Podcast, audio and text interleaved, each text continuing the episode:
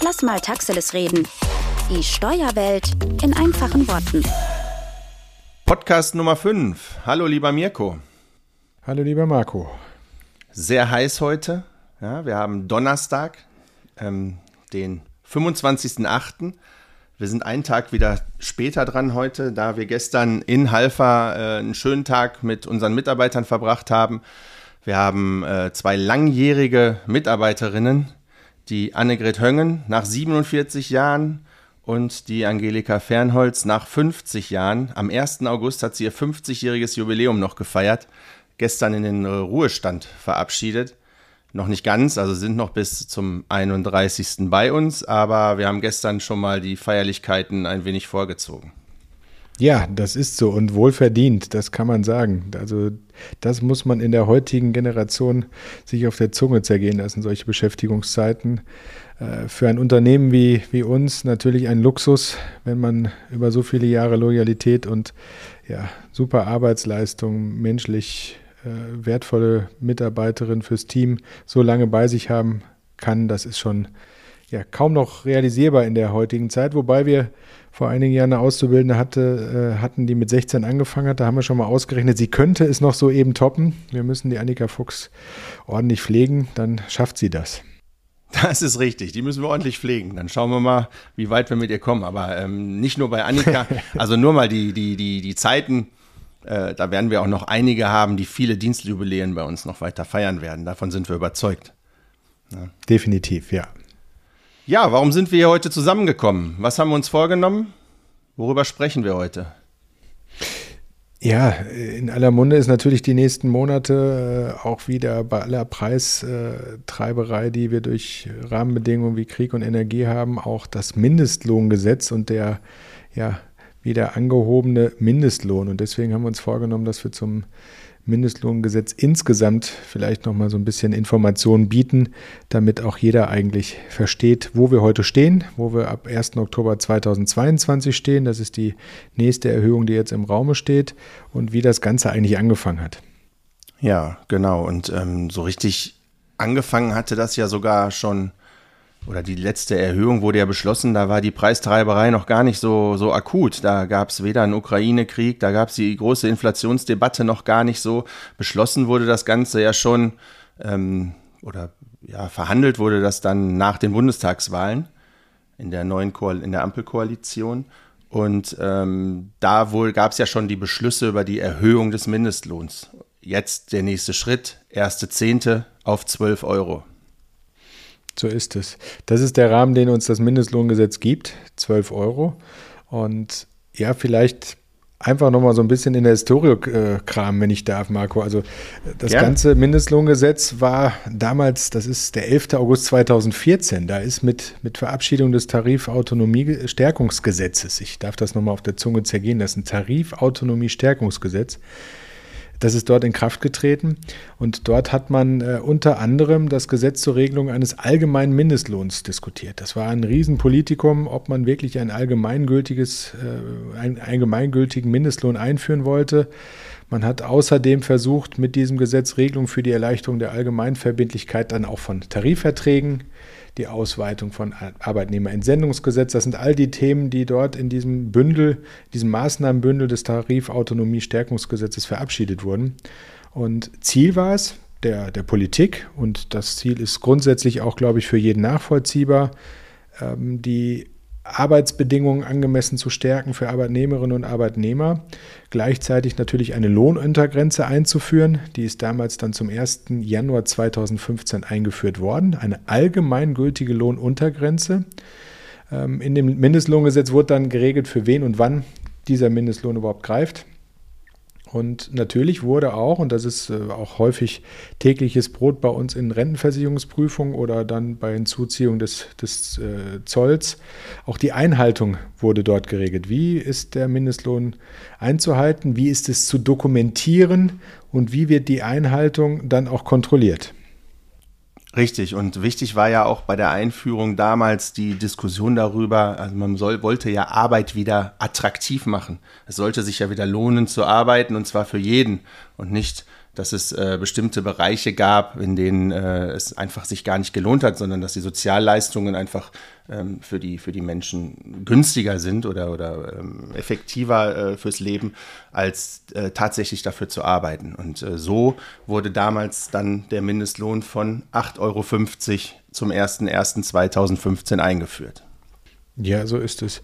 Und es ist natürlich schwierig, jetzt überhaupt nachzuvollziehen, wie das Ganze regelmäßig zu Anpassungen kommt. Äh, da muss man einfach wissen, das ist jetzt nicht jemand, der in der Bundesregierung sitzt, im, im Arbeitsministerium oder irgendwo, der sagt, ach, ich würfe mal irgendeinen neuen Mindestlohn raus. Wir haben ja, wie du sagtest, ab 1.1.15 damals 8,50 Euro gehabt. Die Sprünge waren dann über 8,84 Euro in 17, über 9,35 Euro zum Beginn des Jahres 2020. Da waren einige Sprünge drin. Jetzt sind wir am 1.7. jetzt aktuell bei 10,45 Euro. Das ist die dritte Mindestlohnanpassungsverordnung, die im November 2020 verabschiedet wurde. Wie kommt das Ganze zustande? Da gibt es ähm, ja eine unabhängige Kommission, die das Mindestlohngesetz eingeführt hat, die alle zwei Jahre mit den Tarifpartnern, mit Vertretern aus den Arbeitgeberverbänden sowie den Gewerkschaften zusammengesetzt ist und, wie üblich, das kennen wir aus der Corona-Krise, aus den Kriegskonflikten, aus allen anderen Bereichen, die Wissenschaft wird natürlich auch berufen, um herauszufinden und zu beraten, welche Höhe oder wie soll der nächste gesetzliche Mindestlohn bestimmt werden um dann auch äh, das als Mindestlohnkommissionsvorschlag der Politik zu unterbreiten. Dann hat die Bundesregierung diesen Vorschlag ja eigentlich relativ unverändert umzusetzen, denn ähm, eine eigenständige Macht, die andere Höhe festzusetzen, die ist eigentlich nicht vorgegeben, weil es im Mindestlohngesetz halt geregelt ist, dass diese Kommission den Vorschlag zur Anpassung macht. Das ist richtig. Jetzt war es allerdings natürlich im Wahlkampf zur letzten Bundestagswahlen war das natürlich ein Politikum.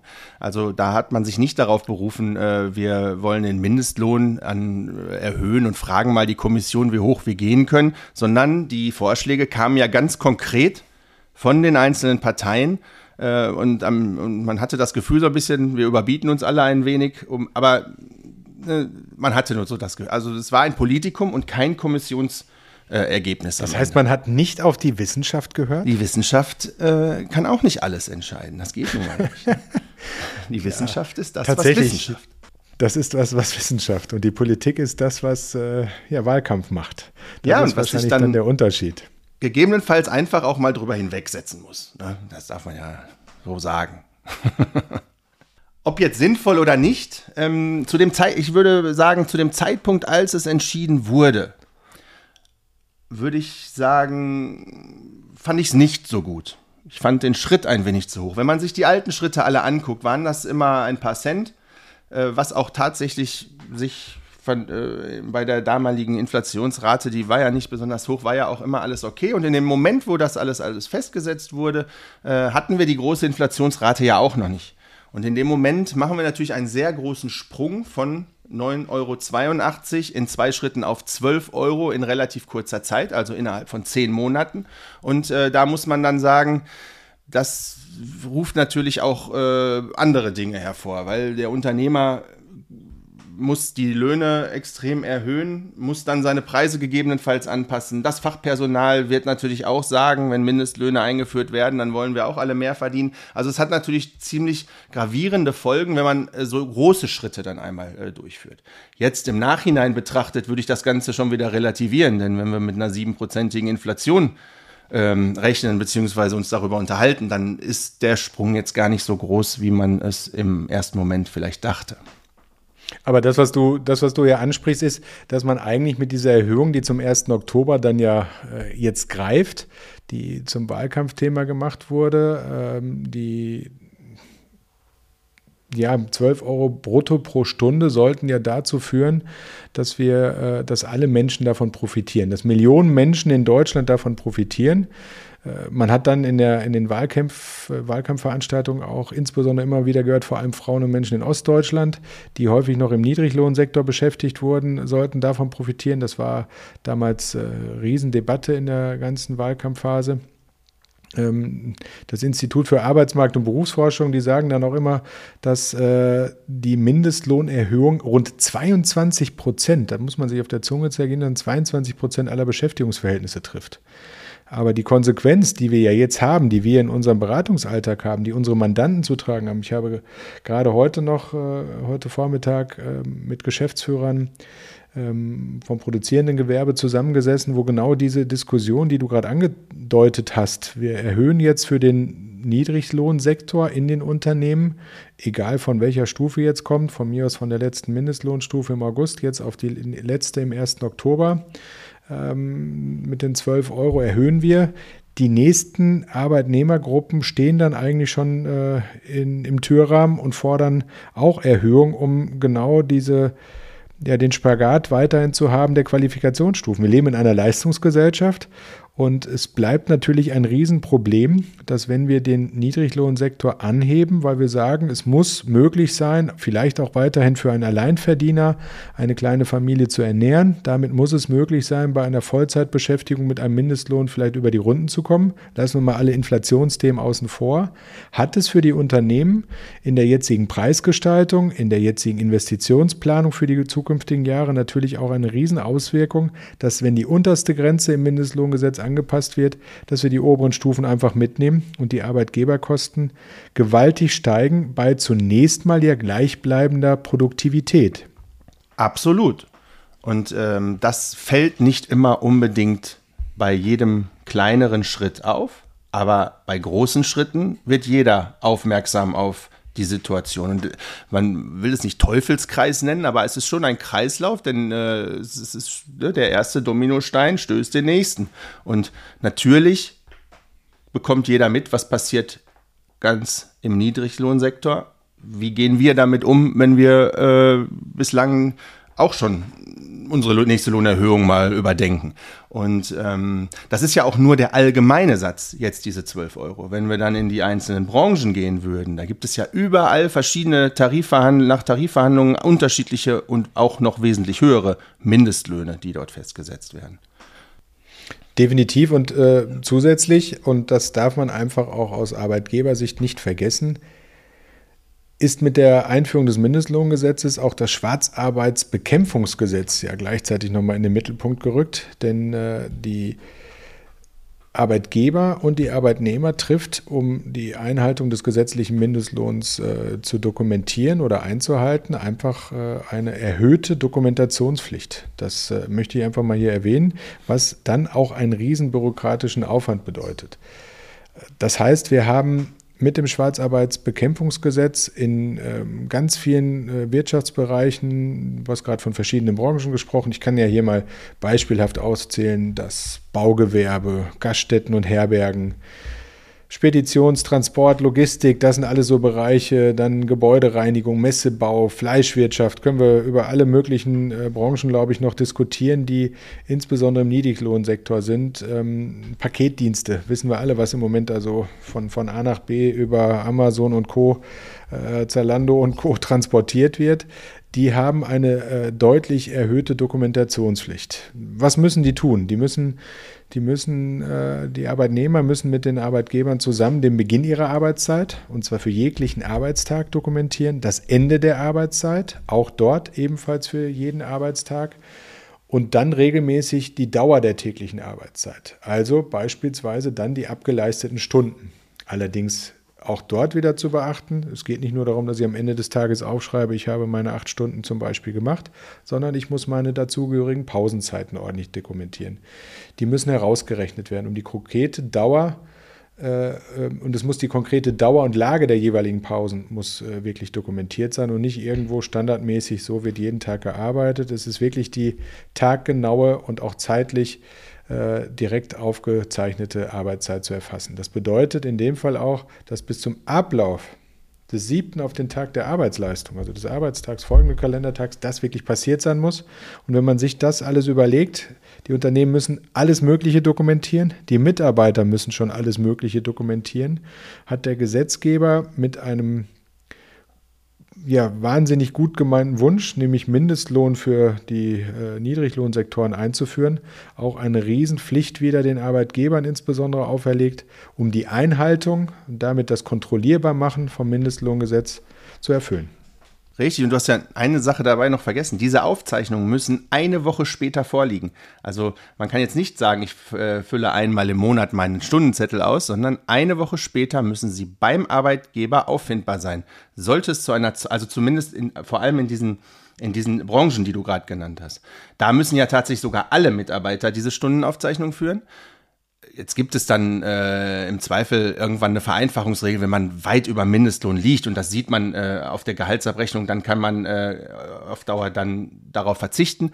Aber grundsätzlich gilt, gilt das für alle Aushilfen in allen Branchen und in diesen besonderen Branchen, die du gerade genannt hast, ganz besonders. Und da müssen, wenn eine Zollprüfung vor aufkommen ähm, würde, müsste müssten die Zollbeamten direkt die Stundenaufzeichnungen, die Rohaufzeichnungen im Unternehmen vorfinden können.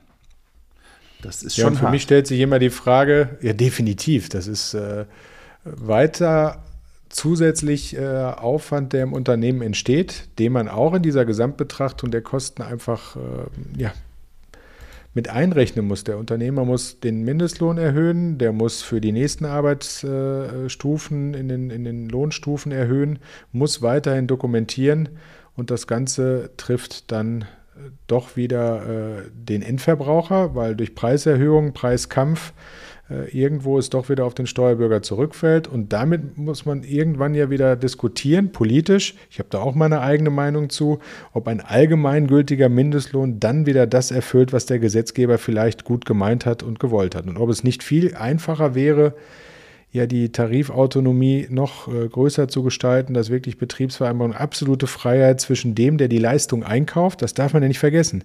Was macht ein Arbeitgeber? Der bietet Arbeitsleistung an und sagt, hier kannst du gegen Entgelt bei mir Arbeit erbringen und der Arbeitnehmer bietet seine Arbeit auch nur einmalig an. Und die beste Verhandlung, die stattfinden kann, sind, wenn die beiden sich darauf einigen, dass es wertschätzend miteinander umzugehen ist. Und ob das der Gesetzgeber immer so endgültig erfüllt, wird man sehen, weil ich glaube, es gibt noch keine richtige Evolution, ob das äh, Ziel erfüllt ist, was das Mindestlohngesetz so hatte. Aber habe ich mich weit aus dem Fenster gelehnt jetzt? Da hast du dich wirklich weit aus dem Fenster gelehnt. Da hast du ja Themen angesprochen. Aber ich sitze im Erdgeschoss. da, das, äh, ob man das jetzt alles so kommentieren sollte, naja. Aber Mirko, äh, ich bin da ja gar nicht mal so weit von dir entfernt und äh, die Meinung teile ich ja aha, grundsätzlich aha. auch. Ähm, nur äh, in unserem Sozialstaat haben wir da noch einige Institutionen, die da gerne zwischensitzen möchten und die werden äh, da nicht unbedingt immer äh, ja, nicht so begeistert sein. Aber das ist halt ein, einfach manchmal so. Ja, man kann ja nicht immer die gleiche Meinung haben. Das ist so. Ja, aber reden wir doch mal darüber, was passiert denn, wenn wir jetzt ein Problem mit dem Mindestlohn haben? Wir haben eine Unterschreitung. Was passiert? Ähm, ganz einfach, als allererstes mal auffallen kann das bei den besonderen Branchen, denke ich, äh, die du vorhin genannt hast, durch eine Zollprüfung. Da kann mal was passieren. Aber ansonsten äh, durch die Sozialversicherungsprüfung. Und da muss man sich auch drüber klar sein, da, die, dieser Sozialversicherungsprüfung entzieht sich kein Unternehmer. Die wird alle vier Jahre bei jedem Unternehmen stattfinden. Und da fällt es spätestens auf, wenn der Mindestlohn nicht äh, eingehalten wurde, wenn die Aufzeichnungen nicht vernünftig geführt wurden oder ja, sonstige Verstöße gegen dieses äh, Mindestlohngesetz. Ja, und du hast ja gerade mich jetzt so ein bisschen provoziert, ob die Meinung jetzt so gut ist. Aber da möchte ich, da lehne ich mich jetzt noch viel weiter aus okay. dem Fenster. Weil, das muss man mal ganz klar sagen, wir haben ja ganz, ganz viele Fälle schon gehabt, wo in einer Sozialversicherungsprüfung genau das geprüft wurde, das auch zu Konsequenzen geführt hat. Und da finde ich, das muss einfach der, der Bürger auch verstehen, der Arbeitnehmer auch verstehen, was da überhaupt passiert. In dem Moment, wo das nicht eingehalten wird, sagt dann der äh, Sozialgesetzgeber, naja, du warst eigentlich verpflichtet, einen höheren Lohn zu zahlen. Den Lohn hast du nicht gezahlt. Diesen hohen Lohn, den du hättest zahlen müssen, also die Differenz von dem tatsächlich gezahlten zu dem, was im Mindestlohngesetz eigentlich vereinbart gewesen wäre, nennt der Prüfer dann Phantomlohn. Und auf diesen Phantomlohn, der eigentlich nicht gezahlt wurde, erhebt er trotzdem die Sozialversicherungsbeiträge Und die fließen nicht in das persönliche Renten- und Sozialkonto des Arbeitnehmers, sondern in das allgemeine Konto des Staates. Und er macht auch nicht den Arbeitnehmer darauf aufmerksam, dass sein Arbeitgeber nicht den Mindestlohn gezahlt hat, sondern es geht ihm einzig und allein dem Staat, der das Mindestlohngesetz mit so viel gutem Willen eingeführt hat, kassiert das Geld ganz alleine und es geht auf seine Rechnung und es geht nicht um den Arbeitnehmer als solches. Wenn das wenigstens in solchen Prüfungen dazu führen würde, dass wenn der Arbeitgeber den Mindestlohn nicht einhält und es bei einer Prüfung auffällt, lassen wir mal Bußgeld, Tatbestände, Zollprüfung, alles außen vor, es dann wenigstens darum gehen würde, dass der Ausgleich, der bei einer Prüfung festgestellt würde, dem Arbeitnehmer zugute käme, dann wäre ich ja voll dabei, dass das alles nur zugunsten des Niedriglohnsektors der Arbeitnehmerinnen und Arbeitnehmer in Deutschland passiert. Aber wenn man solche Prüfungen dann live in der Praxis mitbekommt, sieht es ja dann doch ein bisschen anders aus.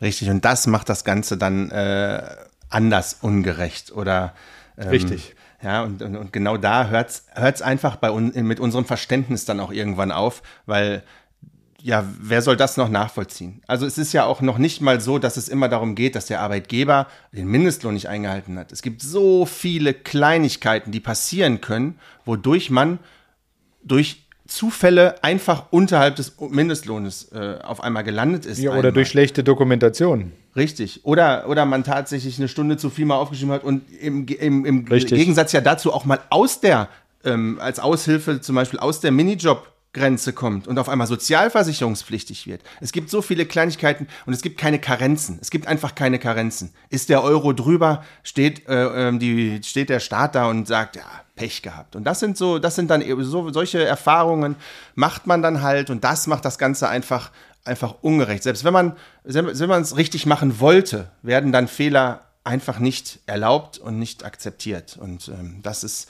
ja, sehr schwierig dann für uns auch oft in diesen Sozialversicherungsprüfungen nachzuvollziehen. Und was ja dann dazu kommt, ist ja dann, ja, bitte, wenn, wenn bitte. sowas auffällt, ähm, dann liegen die gesamten Kosten ja auch beim Arbeitgeber. Also ist der Mindestlohn nicht eingehalten. Diese, dieser Phantomlohn, den du da nennst, ist ja dann auch nicht so, dass dann, ne, klar wird der Arbeitnehmer nicht angesprochen, es wird ja seinem Konto nicht zugeführt, aber trotzdem wird ja ein Arbeitnehmer und ein Arbeitgeber äh, äh, Beitrag eingefordert, der dann komplett im Prüfungsergebnis des Arbeitgebers landet. Und ähm, ja, es ist einfach komplett unflexibel, dieses System. Einfach, man hat Grenzen Apropos gesetzt. Unflexibel. Du hast gerade Minijobs angesprochen. Ja. Äh, da hat man jetzt mit der Einführung der letzten Stufe des Mindestlohngesetzes auch versucht, äh, etwas mehr Flexibilität zumindest dort in der Gestaltung der Aushilfstätigkeiten und vielleicht aber auch dem Preisniveau angepasst, dem Mindestlohngesetz natürlich angepasst, die Entgeltgrenze für Minijobs erhöht. Die ist jetzt auf 520 Euro monatlich erhöht und damit etwas dynamisch ausgestaltet, sodass, ähm, ja, das ist immer eine, eine, können wir vielleicht auch jetzt hier live berechnen, aber vielleicht lassen wir es einfach. Es ist zukünftig möglich, mit der Einhaltung des Mindestlohns eine Wochenarbeitszeit von 10 Stunden äh, dann zu ermöglichen, 520 Euro. Zugleich werden dann Maßnahmen getroffen, die äh, die Aufnahme einer sozialversicherungsrechtlichen Beschäftigung fördern. Äh, in dem gleichen Zuge ist nämlich die Höchstgrenze für eine Beschäftigung im Übergangsbereich von monatlichen, also dem sogenannten äh, Midi-Job von 1300 auf 1600 Euro angehoben worden. Das sind alles Dinge, die der Gesetzgeber natürlich tut, um ähm, ja, die Beschäftigung zu stärken in Deutschland. Und da finde ich, sind im Moment natürlich die, die Zahlen, die so draußen kursieren, schon unglaublich. Wir haben 1,8 Millionen offene Stellen gerade und wir haben 2 Millionen Arbeitslose ungefähr. Ich möchte bitte beide Zahlen jetzt nicht geprüft nachher in den Kommentierungen zum Podcast sehen, aber das sind die Zahlen, die so ungefähr sind. Früher hat man immer gesagt, mit zwei Millionen Arbeitslosen haben wir Vollbeschäftigung in unserer Volkswirtschaft, aber wir haben 1,8 Millionen offene Stellen. Und die Frage ist, ob die Instrumente, die man jetzt gerade da eingeführt hat, die Erhöhung des Mindestlohns, die Stärkung dieser Übergangsbereiche des MIDI-Jobs, ob das dazu führt, dass wir die 1,8 Millionen Stellen füllen, weil das ist das, was unsere Wirtschaft gerade braucht. Bei aller Krise, die wir haben, ist, äh, wir schaffen im Moment nicht die Produktivität in der Gesamtwirtschaft, die wir könnten, die die Auftragslage nicht da ist.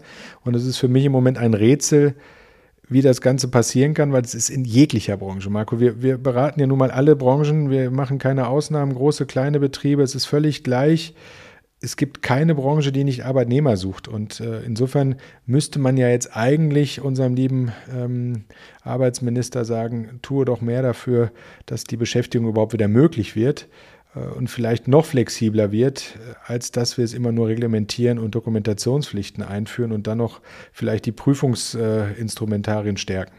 Ja, natürlich, aber es war auch ein großer Kritikpunkt oder ein Diskussionspunkt zumindest. Soll denn überhaupt die Minijobgrenze hochgesetzt werden auf 520 Euro. Sie haben es am Ende getan. Ähm, man hat ja dann zwei Möglichkeiten. Entweder sagt man ja gut, unsere, die Arbeitnehmer würden sich sozialversicherungspflichtige Jobs suchen, um äh, mehr zu arbeiten. Auf der anderen Seite kann man ja nicht sagen, ja, wir bleiben alle in ihrem 450 Euro Job und arbeiten dafür nur noch fünf Stunden die Woche. Also hat man sich am Ende darauf geeinigt, ja komm, den Schritt, wenn wir so einen großen Schritt machen, dann müssen wir sie mitnehmen, weil äh, viele wollen auch nur Minijobber einstellen und ähm, das funktioniert ja sonst alles nicht mehr, weil irgendwie arbeiten müssen sie ja trotzdem für ihr Geld, auch stundenweise. Und ähm, so, die, also die Diskussion gab es ja tatsächlich, ne, ob das sinnvoll ist. Oder ob man nicht sagt, ja, dann seht doch jetzt zu, dass ihr dann noch ein paar Stunden drauflegt und dann in ein sozialversicherungspflichtiges Arbeitsverhältnis eintretet. Dafür ist ja auch dieser MIDI-Job ne, im Endeffekt auch vorhanden, indem man, indem man ja ähm, abgestuft seine Sozialversicherungsbeiträge dann ein bisschen